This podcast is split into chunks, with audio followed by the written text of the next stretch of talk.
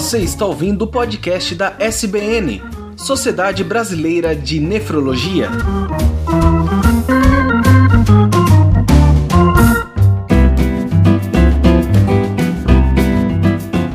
Olá, ouvintes, sejam bem-vindos ao podcast da Sociedade Brasileira de Nefrologia. Eu sou Tarek Fernandes e hoje falaremos sobre os 60 anos da SBN. E também como host desse podcast, ao meu lado está a doutora Cíntia Vieira, que é diretora de políticas associativas da SBN e coordenadora do Serviço de Nefrologia do Hospital Ernesto Dornelles, em Porto Alegre. Boa noite, doutora. Oi, boa noite. Uma grande satisfação estarmos juntos no dia de hoje comemorando essa data festiva, o aniversário da Sociedade Brasileira de Nefrologia. E hoje, como convidados especiais desse episódio, nós temos a historiadora Elida Gagete, que há 25 anos atua na área de memória empresarial com dezenas de livros de várias grandes empresas e responde pela coordenação de pesquisa e redação dos textos do livro SBN 60 anos. Boa noite, Elida. Boa noite, Tarek. Como vai? Boa noite, doutora Cíntia. E também como convidada especial a doutora Carmen Zano, que é diretora do Departamento de Ensino e Titulação da SBN, presidente do Conselho Fiscal e diretora executiva do Grupo CHR, e foi presidente da SBN de 2015 a 2019. Boa noite, doutora. Boa noite, boa noite a todos. Obrigada pelo convite. É um prazer estar aqui com vocês. Prazer é nosso e como convidado especial o Dr. Miguel Riela, que é médico nefrologista com doutorado em nefrologia pela Unifesp, fundador da Fundação Pro-Renal Brasil e foi presidente da SBN do ano de 1995 a 97. Boa noite, doutor. Boa noite, Thalim. Prazer também estar aqui com os colegas festejando esse marco histórico aí de 60 anos. Realmente. E também como convidado no especial, o Dr. Domingos Dávila, que é médico nefrologista com doutorado pela Unifesp, professor titular do Departamento de Medicina Interna da PUC do Rio Grande do Sul e foi presidente da SBN no ano de 93 e 1994. Boa noite, doutor. Boa noite, Thay. Me agrada muito estar participando desse podcast comemorando 60 anos da SBN. É um prazer estar com meus colegas neste dia. Obrigado pelo convite. Perfeitamente. E nós estamos aqui hoje porque a SBN faz 60 anos, fez 60 anos no dia 2 de agosto, e uma das formas de celebrar esse momento foi justamente produzir um livro contando a trajetória da instituição. A ideia surgiu porque até então nunca havia sido contada a história da SBN, embora já existissem algumas obras sobre a história da nefrologia em si, mas não da instituição SBN.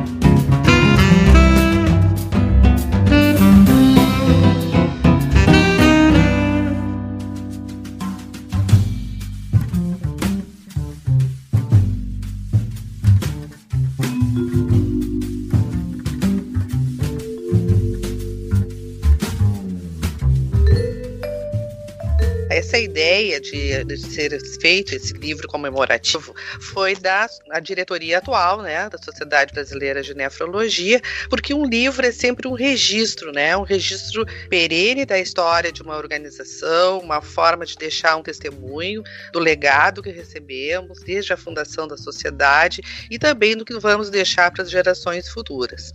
Como experiência, nós já tínhamos um livro do Rio Grande do Sul, falava sobre os fragmentos da história da nefrologia gaúcha, mas se tornava fundamental nós reforçarmos essa história tão linda da Sociedade Brasileira de Nefrologia, que foi, uh, que nasceu né, em 1960. O marco zero dessa nossa história, então, remonta uh, nos anos 60, quando notáveis professores de clínica médica das mais importantes universidades do país formaram os grupos de clínicos que gostavam de eletrólitos, conforme o doutor Domingos Dávila, aqui presente, nos comentou no livro que vai ser lançado. Então, era uma terça-feira, dia 2 de agosto de 1960. A notícia que se destacava naquele momento nos jornais brasileiros eram os avanços da vacina desenvolvida por Sabin para combater a poliomielite. Mas mesmo diante dessa incontestável importância do feito, como a gente viu depois e o mundo também, no anfiteatro da segunda clínica médica do Hospital das Clínicas da Faculdade de Medicina da USP, o assunto era um só, a nefrologia. Então, uh, eu gostaria que a, a Hélida, incorporada nesse grupo, né, agora como historiadora, que levantou a documentação e descreveu, ela nos falasse um pouco de como foi esse registro, como é que foi a, a como foram os parceiros que ela encontrou para fazer essa esse registro todo. Então, obrigada, doutora Cíntia, pela pergunta. É, boa noite a todos novamente. É, em primeiro lugar, eu também gostaria de agradecer muito pela oportunidade, não só de estar aqui com vocês hoje, mas principalmente pelo, pela oportunidade de fazer esse projeto, que foi um projeto muito desafiador por vários motivos e muito bonito também, né? Porque é, eu já fiz alguns trabalhos na área médica e sempre me, me, me envolve muito esse tipo de coisa, porque falar de medicina é muito falar de vida, né? Falar de muitos aspectos da, da saúde, do ser humano. Então, é sempre muito bom poder falar é, sobre medicina e falar com vocês médicos, né? Sempre é um aprendizado. É, esse trabalho é, da, do livro dos 60 anos da SBN é, a gente está desenvolvendo com nosso parceiro, que é a Prêmio, né, que é o Marino Lobelo, é, que, que, chegou até vocês no primeiro momento com essa demanda né, de, de, de fazer o livro. E o maior desafio que a gente encontrou foi no início, a gente começou em março. A gente chegou a ter uma primeira reunião é, na sede aqui em São Paulo, é, e logo depois, eu acho que foi uma ou duas semanas depois do início do trabalho, foi que começou a quarentena por causa da Covid, né? Então a gente se deparou com uma situação muito inusitada e inédita, né, para gente, de fazer um livro totalmente é, de forma remota, porque esse trabalho normalmente envolve uma análise da documentação, análise da bibliografia, envolve muitas entrevistas que são entrevistas presenciais, né, então é, a gente acaba conversando muito olho no olho, né, com as pessoas, até para captar um pouco da alma, né, da história, não só os dados, mas a alma da história. É, e nada disso, de repente, nada disso era possível, né? É, é, a gente chegou a marcar uma primeira entrevista, acho que fizemos só uma entrevista presencial de todos, com o Dr. João Egídio, aqui no, que atua aqui na Beneficência Portuguesa, né? E todas as demais foram remotas. É, isso para a gente foi um desafio, mas assim, por outro lado, foi muito bom encontrar dentro da equipe da SBN é, já todo mundo plenamente é, acostumado e, e, com toda a tecnologia disponível para que a gente pudesse desenvolver esse trabalho remotamente, né? É, o segundo grande desafio, fora esse impedimento é, é, por conta da situação, foi transformar uma história que é muito marcada pela, é, pelas pessoas, né, pela ação da, muito de cada uma das gestões, de cada presidente, cada um com a sua marca, cada um deixando a sua, a sua assinatura, por assim dizer, em cada uma das suas gestões. Mas assim, a ideia não era falar das pessoas, né? Como o Tarek falou no início, a gente tinha muita coisa sobre a história da nefrologia enquanto ciência, enquanto especialidade, como é que ela se firmou. A gente tinha muita coisa sobre cada uma das gestões e cada um dos presidentes, o que foi feito, mas assim a intenção era contar a trajetória institucional. Então, quais foram os processos desde a origem que fizeram da SBN o que ela é hoje, né? Uma instituição combativa e por assim dizer, né? Então, eu diria que esses foram os dois grandes desafios, né? O, o operacional e, e, esse mais de caráter técnico de dar uma, uma é, uma abordagem institucional para uma história que até então não existia esse, essa, essa, esse registro institucional, né? Existia mais registros pessoais. Posso fazer uma complementação? Por favor. Uh, eu, eu acho que a data uh, para a nefrologia brasileira uh, tem um significado também especial, porque ela antecedeu em alguns meses a criação da Sociedade Internacional de Nefrologia. Uh, e, e, e, isso denota que esses grupos de uh, pioneiros, de clínicos, uh, como a doutora Cíntia comentou, estavam muito atentos né, à evolução da nefrologia.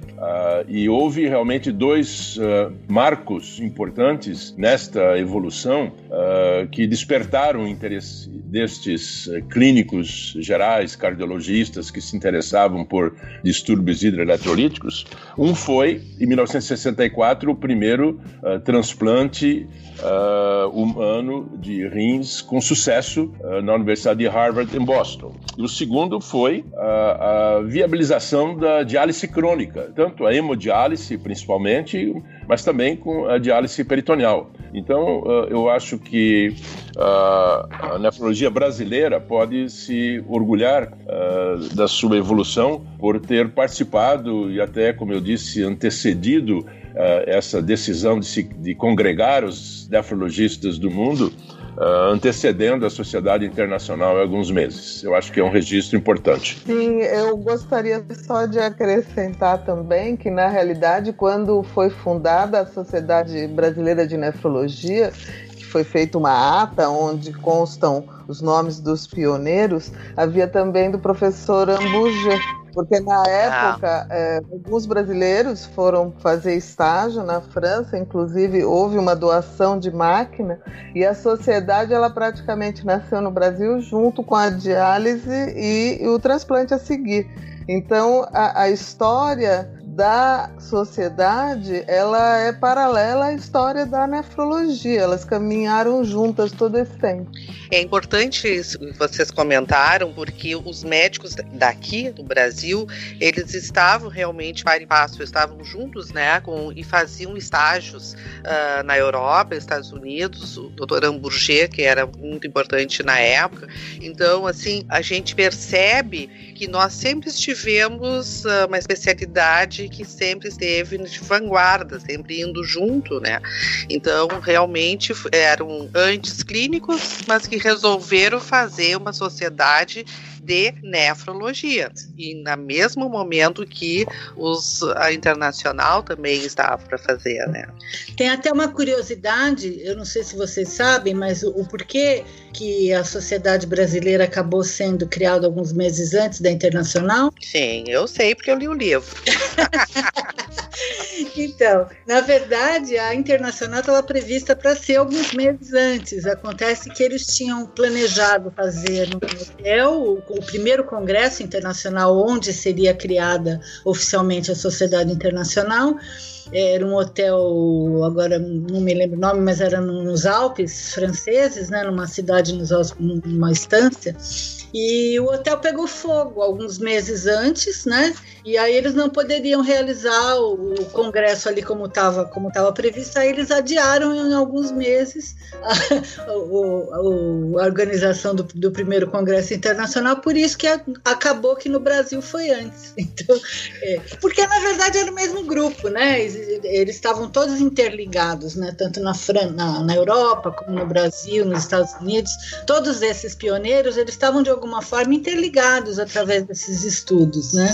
É, até que eu posso complementar um outro aspecto que eu acho interessante, que dois uh, eminentes nefrologistas brasileiros que participaram deste início, o Dr. Emil, Emil Sabaga em Boston, uh, na área de transplante, e aqui do Paraná, o Dr. Adir Molinari, que era um urologista e foi estimulado pelo uh, professor titular, na época, eu acho que se chamava professor catedrático né, de urologia, Dr. Atila Rocha, que estimulou então um dos seus assistentes, Dr. Adir Molinari, para que fosse a, Seattle, no estado de Washington, uh, aprender essa nova técnica de diálise e, e trazê-la para a universidade e para o Brasil. Então mostra como uh, áreas correlatas estavam bastante atentos assim à evolução da nefrologia por esses dois marcos que eu comentei, uh, o transplante em 54 e a diálise crônica na década de 60. Eu acho importante a gente frisar que se a gente for observar em 60 anos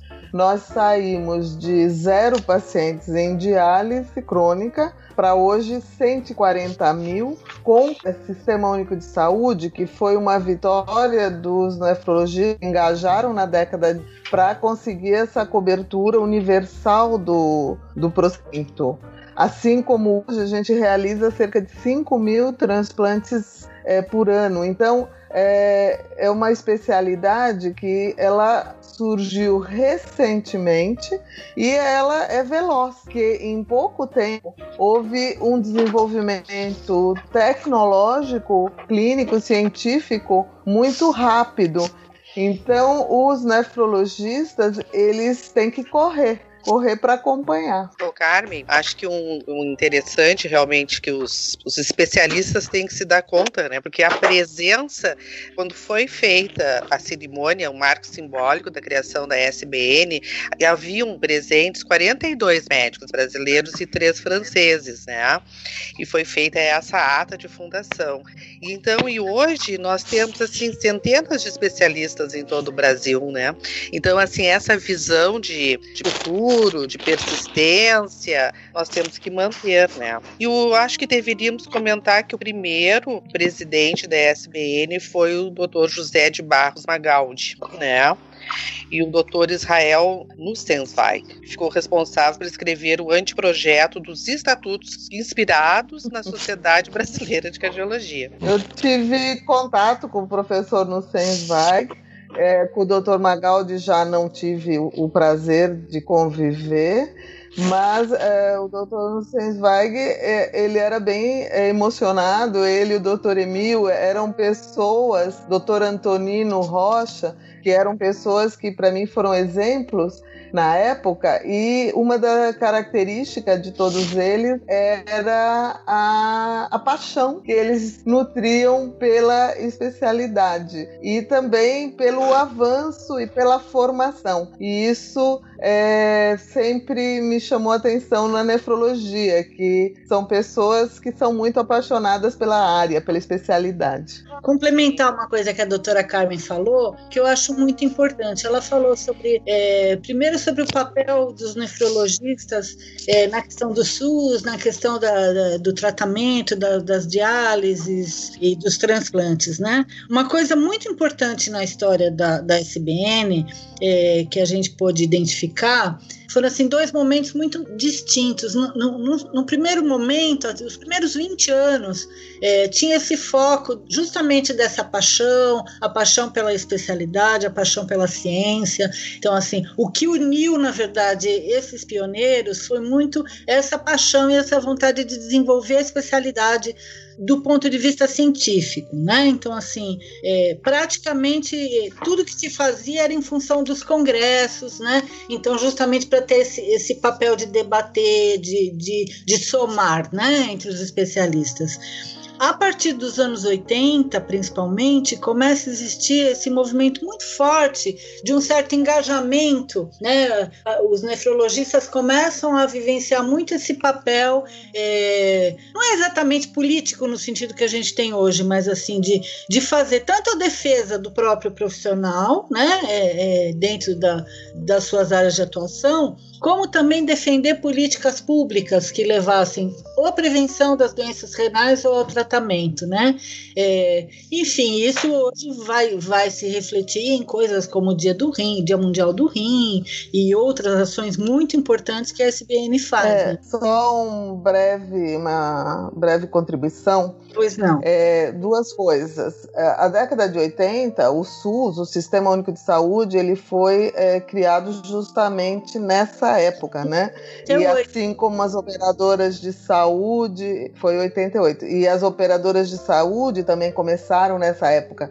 Então começou um movimento médico é, de várias especialidades e a nefrologia ela não se furtou de participar porque na realidade começou a ter é, uma série de alterações no modo como era feita a medicina, né? Que era uma, era uma medicina mais de consultório, do paciente, o profissional, uma coisa mais personalizada, para cada vez mais se tornar um tratamento é, de número maior de pessoas, onde você trata cada vez mais de massas, então é, a, a gente vai caminhando para um interesse maior também na saúde pública.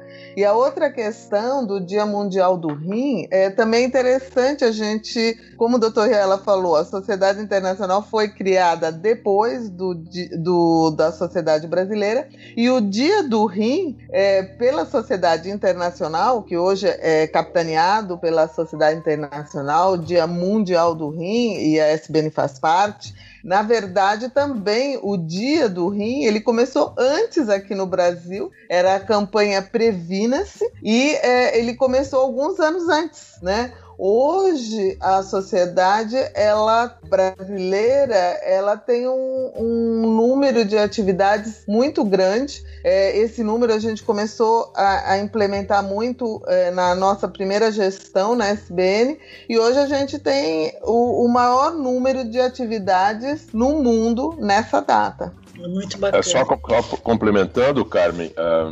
uma das razões que eu acho uh, pelas quais uh, o Brasil uh, é muito ativo uh, no Dia Mundial do Rim é o papel das regionais da SBN. Né? Uh, diferentemente da ASN, American Society of Nephrology, que tem um papel assim central, coordenador em todos os Estados Unidos e desenvolve também suas atividades, mas as regionais não são tão ativas, a meu ver, como no Brasil. Né? Então isso eu acho que também é um mérito da nossa sociedade uh, como um todo, em congregar todas essas uh, regionais uh, e estimular aí as, esse, essa comemoração do Dia Mundial do Rim.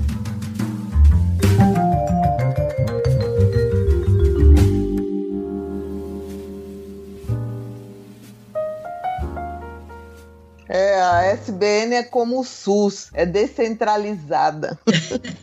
mas, mas, na verdade, é, é, uma sociedade presidencialista, né? Então, é, muitas vezes, é, muitas decisões acabam é, passando pela presidência da sociedade. E eu é, senti uma responsabilidade muito grande, acho que meus colegas também, quando a gente assume esse papel porque é, ela é presidencialista.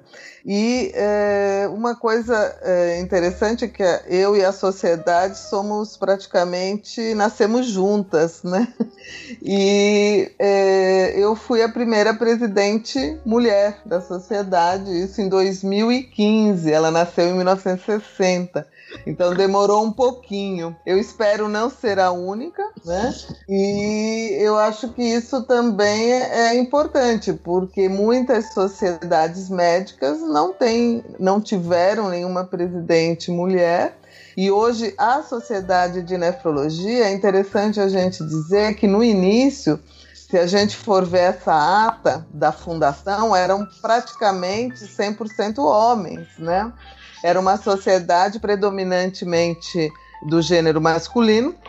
E hoje 50% são é, mulheres, né? Então você tem uma presença grande de médicas na sociedade. Então eu acho que era importante ter uma representante feminina como presidente e eu acho que isso foi muito bom para mostrar que a nossa sociedade ela tem esse número equilibrado de profissionais. Isso está cada vez mudando para o outro lado, Carmen.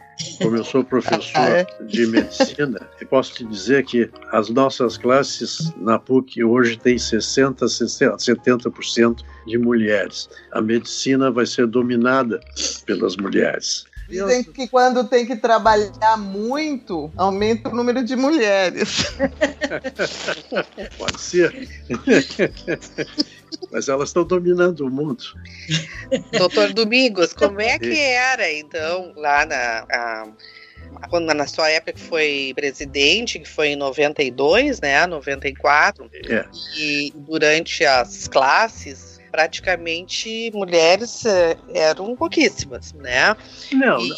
Lá no início, no início da, não, não é, eu acho assim, eu, eu gostaria de dizer que eu participei do primeiro Congresso Brasileiro de Nefrologia que foi no Rio de Janeiro, foi em 1962. Eu era doutorando nessa época, né? mas eu, eu participei, então eu praticamente conheço a sociedade desde o início. Não participei da fundação, mas no primeiro congresso eu estava presente. E eu acho que é importante né, notar que exatamente isso que foi falado. Ah, era uma, uma sociedade praticamente masculina, era um clube de rapazes. Né? E outra coisa importante, nós tivemos um grande apoio dos cardiologistas, porque os cardiologistas ah, incentivaram o início da sociedade. Eu me lembro que o professor Luiz Decour professor Rubens Maciel participaram ativamente dos primeiros, pelo menos dos primeiros dois congressos da sociedade. É então, verdade, é, muitos um, congressos. É, houve uma, uma participação muito intensa da Sociedade Brasileira de Cardiologia e dos cardiologistas em geral na, na, na nossa formação. Isso foi, foi interessante. Eu, por exemplo, a minha formação foi primariamente cardiológica. Né? Eu fazia parte de um serviço que era um dos dois serviços de cardiologia da Universidade Federal do Rio Grande do Sul. E nós éramos um grupo de nefrologistas que participava disso, como o um grupo da, da Universidade de São Paulo, naquela época em que o professor Decur era o um catedrático da terceira clínica médica, o grupo do Emil, do Antonino. Todo o grupo de nefrologia fazia parte da terceira clínica médica, que era fundamentalmente cardiologia. Então, essa foi uma, a evolução inicial da nossa especialidade. Pois é, os cardiologistas, eu me lembro de congressos que eu comecei a participar e o doutor Decura ainda participava do, dos congressos.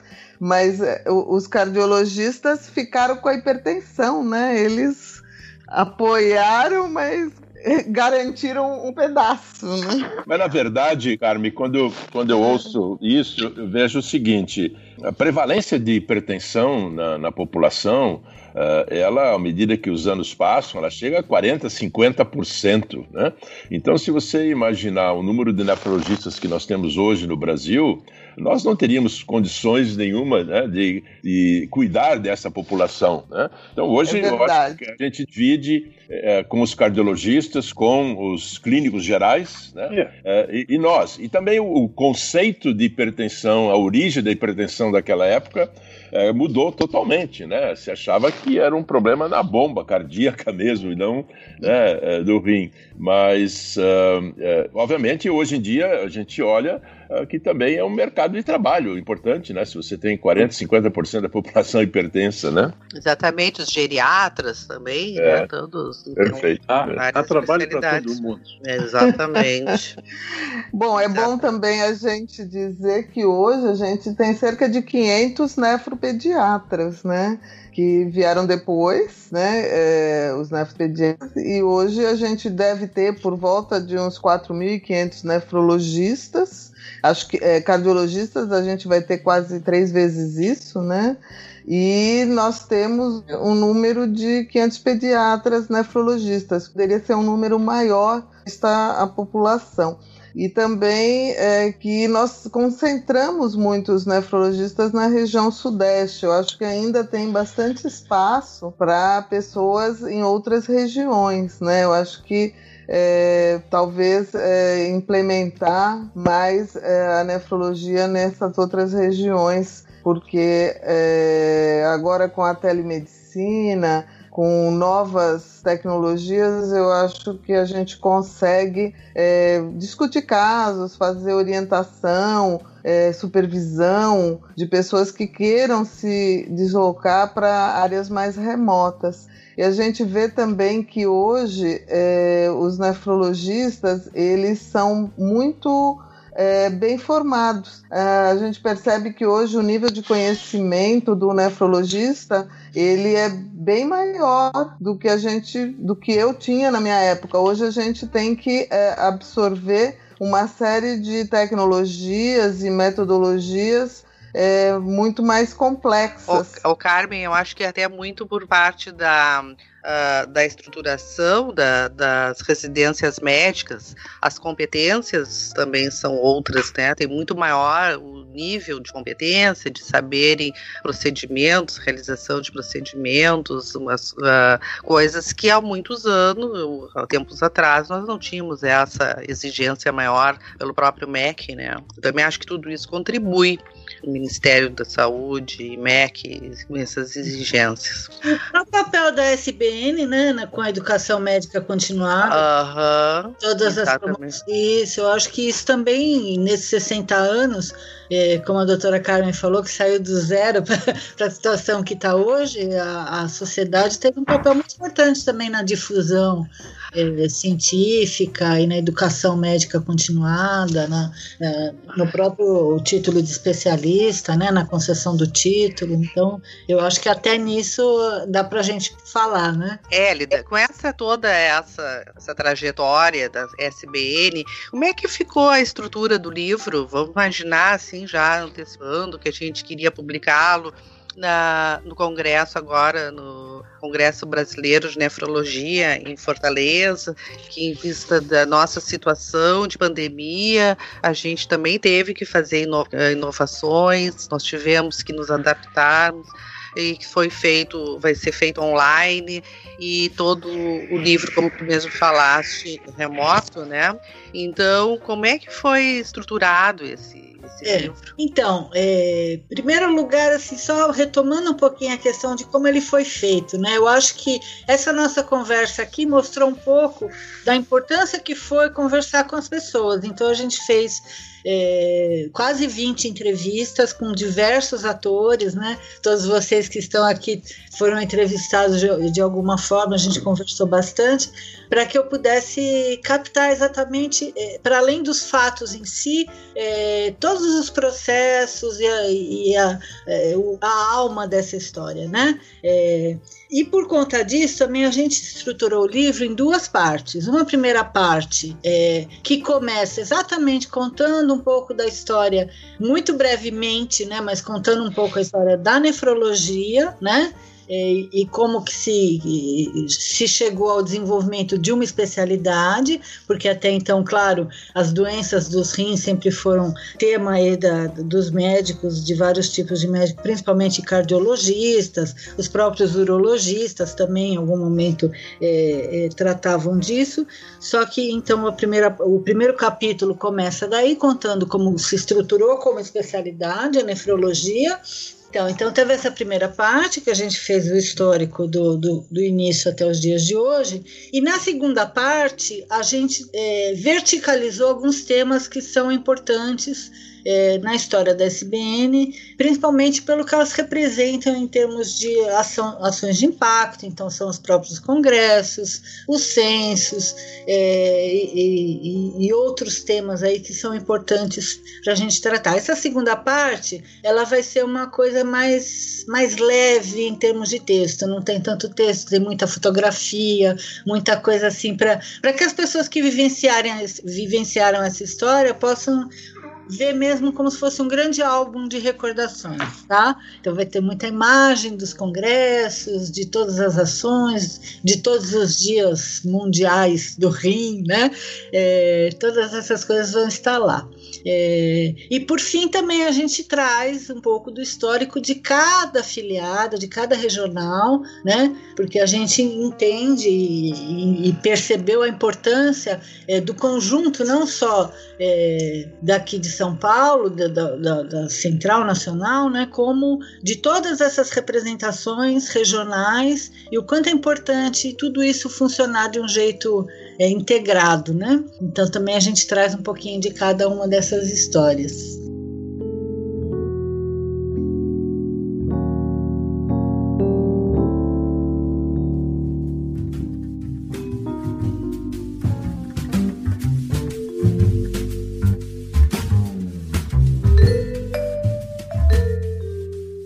Doutor Domingos, eu queria lhe ouvir mais, assim, como é que os congressos, o senhor foi no primeiro, depois uh, continuou indo nos outros, que eu sempre, eu sempre lhe via nos congressos, mas assim, a, as O que, que o senhor nos conta, nos fale sobre os congressos, ah, as organizações? É, eu, eu, só queria lembrar que no segundo congresso é, eu apresentei um, um, um tema livre, é, que era necrose cortical bilateral. Era uma paciente que teve pré-eclâmpsia e eclâmpsia, fez necrose cortical bilateral. Isso foi em 1963. E nós tivemos, imagine, em 1963, nós em Porto Alegre pensamos em transplantar esta paciente, é? porque ela teve é, uma lesão renal irreversível e nós a mantivemos com diálise peritoneal por, sei lá, cento e, acho que quatro meses ou quatro meses e meio, ou cinco, não me lembro na tentativa de fazer um transplante renal. Obviamente, nós estávamos. Era, era pura fantasia, olhando retrospectivamente, mas nós pensamos em fazer isso. Então é, é interessante né, o, o, que nós pretendíamos fazer e fizemos. E acho que foi isso que, que nos fez progredir, né? foi é, iniciar coisas que pareciam absurdas inicialmente, mas que depois se tornaram rotina. Bom, em relação aos congressos, eu acho que sempre foram um momento momento é, de encontro é, de, de vários grupos, é, especialmente é, os nefrologistas de São Paulo, havia assim, uma certa rivalidade entre a Escola Paulista e, e a Universidade de São Paulo. Eram dois grupos que trabalhavam, é? cada um tentando produzir mais do que o outro. Então, isso era interessante observar, é? Ah, mas havia outros grupos também, o grupo de Minas Gerais era muito produtivo, o grupo da Bahia é? sempre foi um grupo extremamente presente no Congresso Nacional, os cariocas também, e nós aqui no Rio Grande do Sul. Então, eram vários grupos é? que produziam bastante e apresentavam as suas experiências é? nos congressos. Basicamente, é? dois grupos de São Paulo, Rio de Janeiro, Minas Gerais, Bahia, ah, nós aqui e, e, o Paraná que também é, em seguida surgiu, é, acho que especialmente depois que começou a, a hemodiálise crônica é, e, e, posteriormente é, o Riela também voltou dos Estados Unidos, não é o grupo paranaense, o grupo Paraná cresceu enormemente. Acho que basicamente era isso que eu teria a dizer de, é, dos primeiros tempos da, da sociedade. O resto todos nós sabemos como ela tem evoluído Né? Tem um aspecto, Domingos, que eu acho interessante comentar, que o, o nosso congresso sempre foi, pelo que eu me recordo, uh, bianual. Então, a cada dois anos ele ocorria e nos intervalos, ou seja, nos anos ímpares, havia o Encontro Brasileiro de Diálise e Transplante. Né? Isso. Você recorda isso? É. E eu, eu creio que, uh, com, com o passar dos anos, e uh, as regionais, principalmente as mais uh, ativas, com maior número de nefrologistas, como a paulista, a mineira, depois a gaúcha, foram criando os seus congressos regionais nestes anos Isso. em que não há o Congresso Nacional e que prevalece até hoje, né? Isso. Sim. É. Hoje nós temos o Sul Rio Grande, o Sul brasileiro, né? que congrega Paraná, Santa Catarina e Rio Grande do Sul. Eu até acho que faz mais sentido, não é, Miguel? Ah, é um número maior de participantes e, e, muda um pouco, não é? É no Paraná, não. Santa Catarina, cada ano num dos três estados do Sul. Não, certamente. Eu me lembro que eu fui um dos, talvez um dos primeiros a propor isso num, numa reunião lá no Rio Grande do Sul, em Porto Alegre, uh, porque não havia um congresso regional em Santa Catarina e tampouco no Paraná. O, e, os gaúchos sempre tiveram o, o seu congresso regional. E você sabe dos custos envolvidos, as empresas é. que apoiam esses congressos, elas não queriam realmente apoiar uh, vários encontros regionais nesses anos entre os congressos brasileiros, né? Então é. foi uma maneira de nós uh, preservarmos as reuniões do congresso do, da regional do Rio Grande do Sul e acoplarmos né, a experiência dos grupos Santa Catarina e Paraná. Eu acho que foi realmente uma evolução isso. Definidamente, definidamente. Eu acho importante a gente falar também um pouco do mercado de trabalho, porque na realidade, hoje, é, ao longo da nefrologia, os nefrologistas, eles, além de trabalhar na universidade e nos serviços públicos, como não havia um, um número tão grande de serviços, é, muitos nefrologistas é, montaram clínicas de diálise crônica que prestavam serviço para o Sistema Único de Saúde. Na realidade, a maior percentagem de pacientes atendidos eram no setor privado, que era é, basicamente capitaneado por nefrologistas. Então, o, o nefrologista ele teve uma importância muito grande de é, difundir o método e o tratamento pelo Brasil inteiro, né? Hoje esse cenário está modificando e é, a, a, nefrologia está se adaptando a, aos novos tempos, mas é, o nefrologista ele é, é, tem um espírito desbravador, porque no início muitos colegas é, montaram serviços em diversas regiões do país. E eu acho importante a gente falar também que é, a diálise peritoneal, eu acho que o Riela poderia comentar, porque ele é um dos pioneiros né, da diálise peritoneal no Brasil que é, hoje não está vivendo seu melhor momento, né? É, nós tivemos uma redução importante de pacientes nesse programa. É, eu acredito muito por uma questão do reembolso, mas eu acho que o doutor Riela poderia nos contar um pouquinho da história da diálise peritoneal.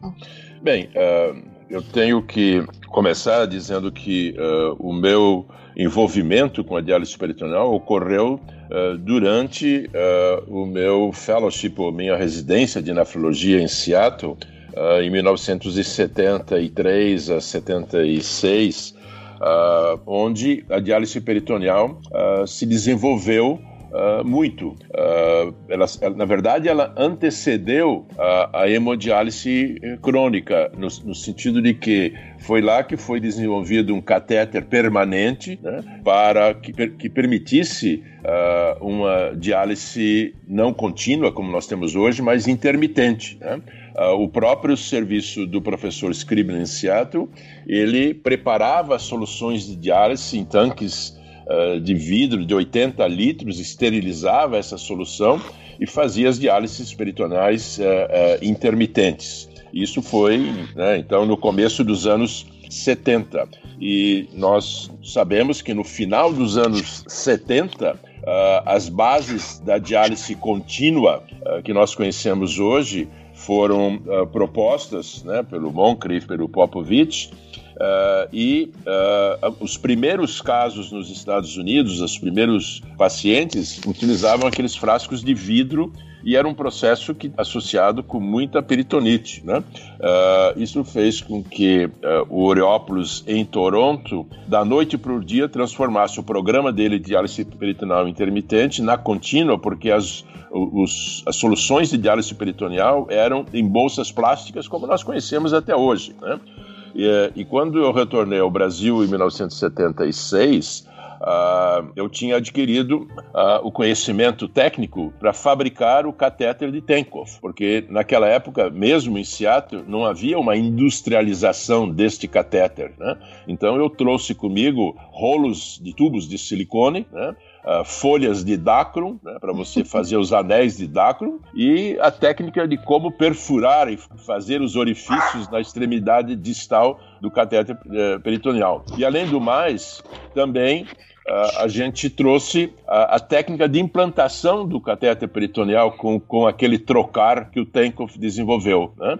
Então, uh, esse conhecimento prévio uh, no início dos anos 70 uh, permitiu que entre 1976, quando a gente aqui chegou, até julho de 1980, que o primeiro paciente foi colocado, a gente tivesse, digamos, as bases que permitiram um começo com sucesso. Né? Só para vocês uh, terem uma ideia, a, a, primeira paciente colocada em julho de 1980, ela viveu uh, eh, 21 anos com dois episódios de peritonite, fazendo quatro trocas por dia. Foi fantástico. E a morte foi por, por um acidente cirúrgico, por uma laparoscopia para corrigir uma hérnia de ato, que foi consequência do método ao, ao longo dos anos. E o que, que eu vejo hoje no Brasil, né, quando você fala em mercado de trabalho? Hoje, a, a, a regulamentação para você fazer, estabelecer uma clínica de hemodiálise, ela é de tal ordem que o custo de implantação é tão alto que o jovem nefrologista não tem recursos para fazê-lo. Né?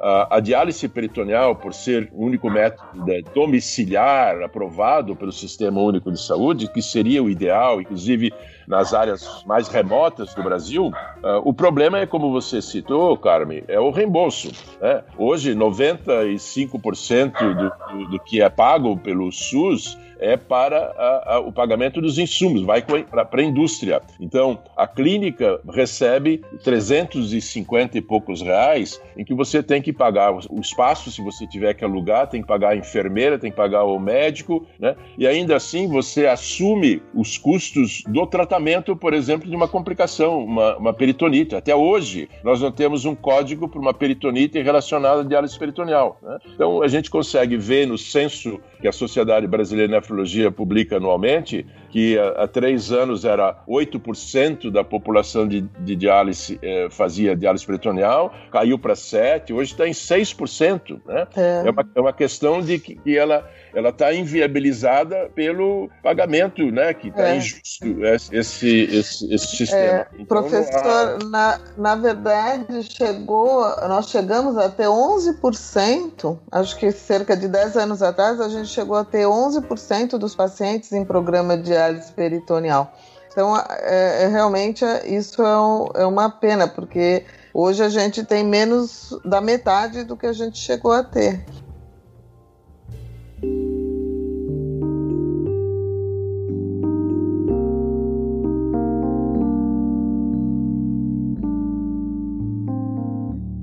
A outra coisa que eu, que eu acho importante, é, que eu, eu, acho importante a gente falar também, é que o, o Brasil ele melhorou muito é, nos últimos anos é, hoje ele tem uma mortalidade baixa em hemodiálise crônica, né, é, tanto na hemo como na diálise peritoneal crônicas. O tratamento de hepatite hoje é uma realidade. A gente passou de 20 e poucos por cento de pacientes com hepatite para praticamente menos que 3%. Então, é, o nosso, a, a nossa parte clínica, a, a nefrologia, ela evoluiu de uma forma muito positiva, ela apresentou resultados muito positivos. Eu acho que isso se deve muito ao engajamento da sociedade na educação continuada.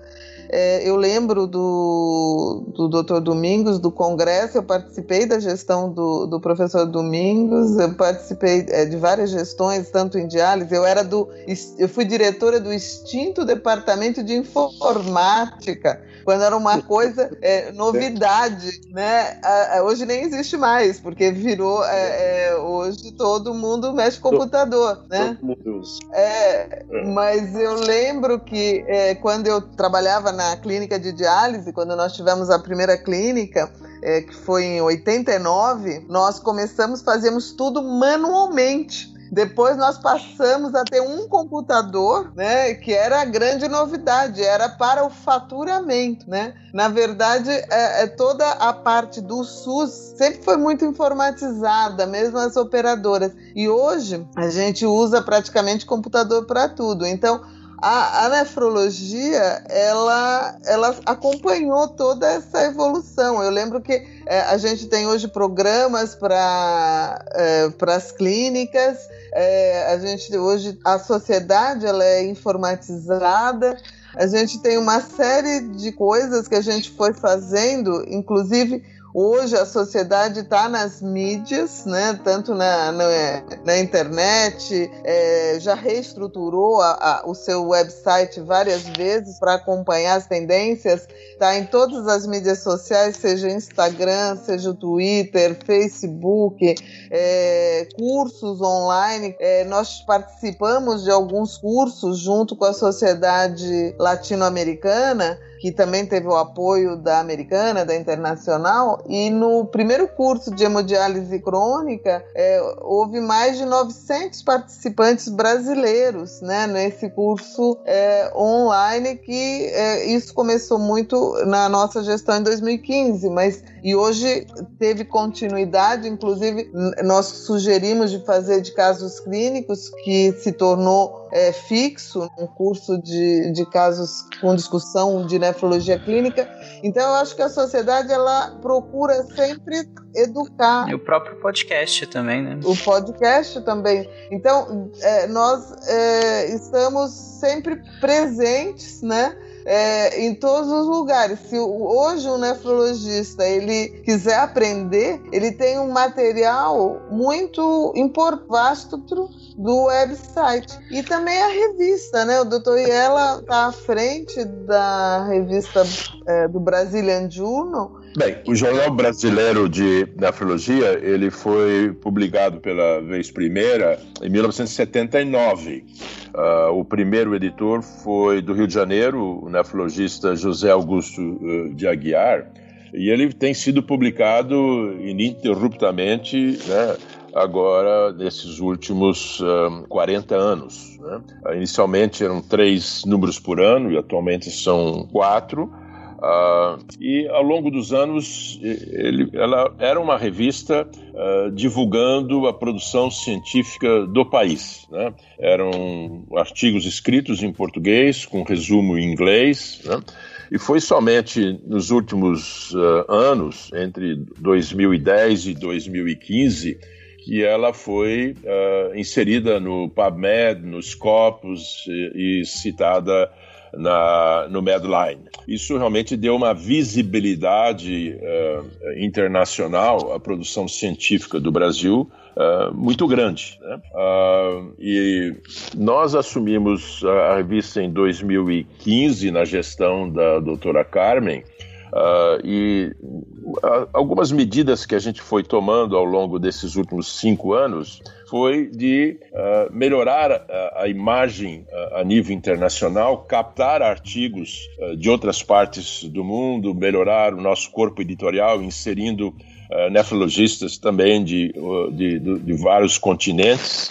Uh, e culminou uh, essas modificações com a, a, a, mudança do nome da revista para Brazilian Journal of Nephrology, procurando já essa internacionalização que a doutora Carmen comentou, uh, e publicando a revista impressa em inglês e na, na, na versão online nós temos uh, os artigos e a revista toda em português e em inglês, ou seja, né, uh, com isso nós melhoramos realmente a nossa produção, a nossa exposição internacional e nos últimos eu, diria, nos últimos dois anos, uh, nós introduzimos uh, os posters gráficos ou os visual abstracts que muitas revistas que nós consultamos, como a revista da American Society of Nephrology, da da American Society Transplantation, que é um pôster gráfico com um resumo do trabalho, né, para que a pessoa possa, uh, em alguns minutos, ter uma ideia do que é o trabalho, para ver se vale a pena realmente ela ler o artigo ou não. Então, com isso, eu acho que a gente uh, conseguiu captar realmente hoje uh, vários artigos científicos de outras partes do mundo Uh, nós temos feito um esforço muito grande de uh, convidar renomados nefrologistas para escrever os editoriais, comentando os artigos que são publicados.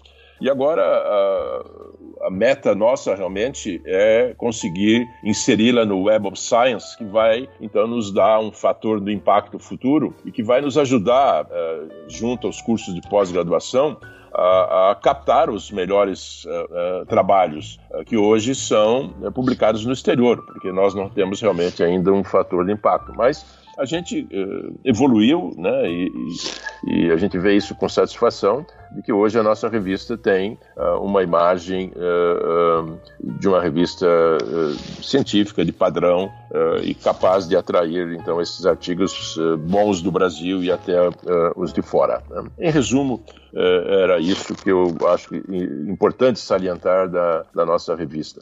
Bem, com essa história tão rica que nós vimos hoje, né, nesse podcast especial SBN 60 anos, a gente viu com essa história nós conseguimos certamente ter uma obra que vai ter uh, uma repercussão muito grande, uh, com várias imagens, layout, e como nós queríamos, né, da diretoria da SBN, que seja um cartão de visitas e que retratasse a sociedade em si, e não especificamente pessoas, mas a sociedade como ela iniciou, o concurso dela, que a gente vê que está bem robusto, né, e servindo de relacionamento institucional com outras entidades.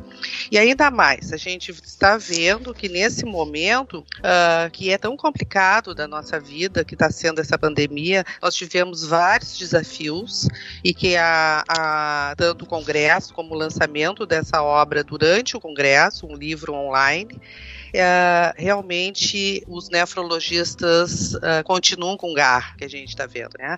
Eu quero fazer aqui um agradecimento geral a todos que, que ajudaram, aos entrevistados, a equipe da SBN, o Jailson, a Adriana, a Juliana, que eles sempre facilitaram muito nesse processo de escrever um livro remoto, e todo o comitê editorial, que é a, a doutora Andréia, o doutor Vinícius e o doutor Marcelo, nosso presidente. Agradeço imensamente vocês estarem aqui presentes hoje, uh, dispondo do seu tempo, recordando que é uma coisa tão importante e com isso deixando registrado essa nossa história tão linda. Eu muito obrigada a todos vocês. Eu é que agradeço também a oportunidade. Obrigado, Cíntia, pelo convite e prazer compartilhar esse momento aí com colegas tão ilustres da nefrologia brasileira. Muito obrigado. Bom, eu agradeço também o, o convite, a oportunidade de estar aqui ao lado de colegas tão marcantes e que contribuíram de forma tão importante para o avanço da nefrologia e continuam contribuindo. E acho que vai ser um sucesso e parabenizo a gestão atual por essa iniciativa. Bom, eu agradeço muitíssimo a presença e as experiências que todos os convidados especiais de hoje contando a história da SBN desde a década de 60 até hoje e que se solidifica sobre a forma do livro SBN 60 anos que nós comentamos aqui. Por fim, eu convido todos os ouvintes a acessarem o site do Deviante, comentarem na postagem desse episódio, e aí sejam críticas, elogios ou mesmo dúvidas que possam ter restado. Além disso, acessem o site da SBN e o Twitter da SBN, que é SBNNefrologia. Lá estão sendo publicados, inclusive, todos os comunicados e posicionamentos de diversos departamentos da SBN sobre a crise da Covid-19. Bom, então é isso. Parabéns, SBN, e abraço abraços e até o mês que vem com o um novo tema da Sociedade Brasileira de Nefrologia. Tchau, gente. Tchau. Tchau, tchau. Tchau, gente. Obrigada.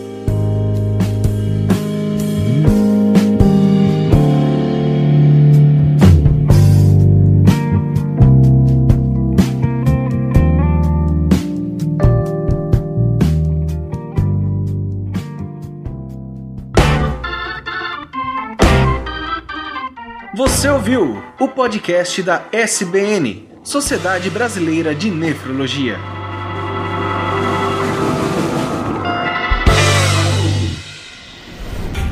Este programa foi editado por Tapcast. Edições e produções de podcast.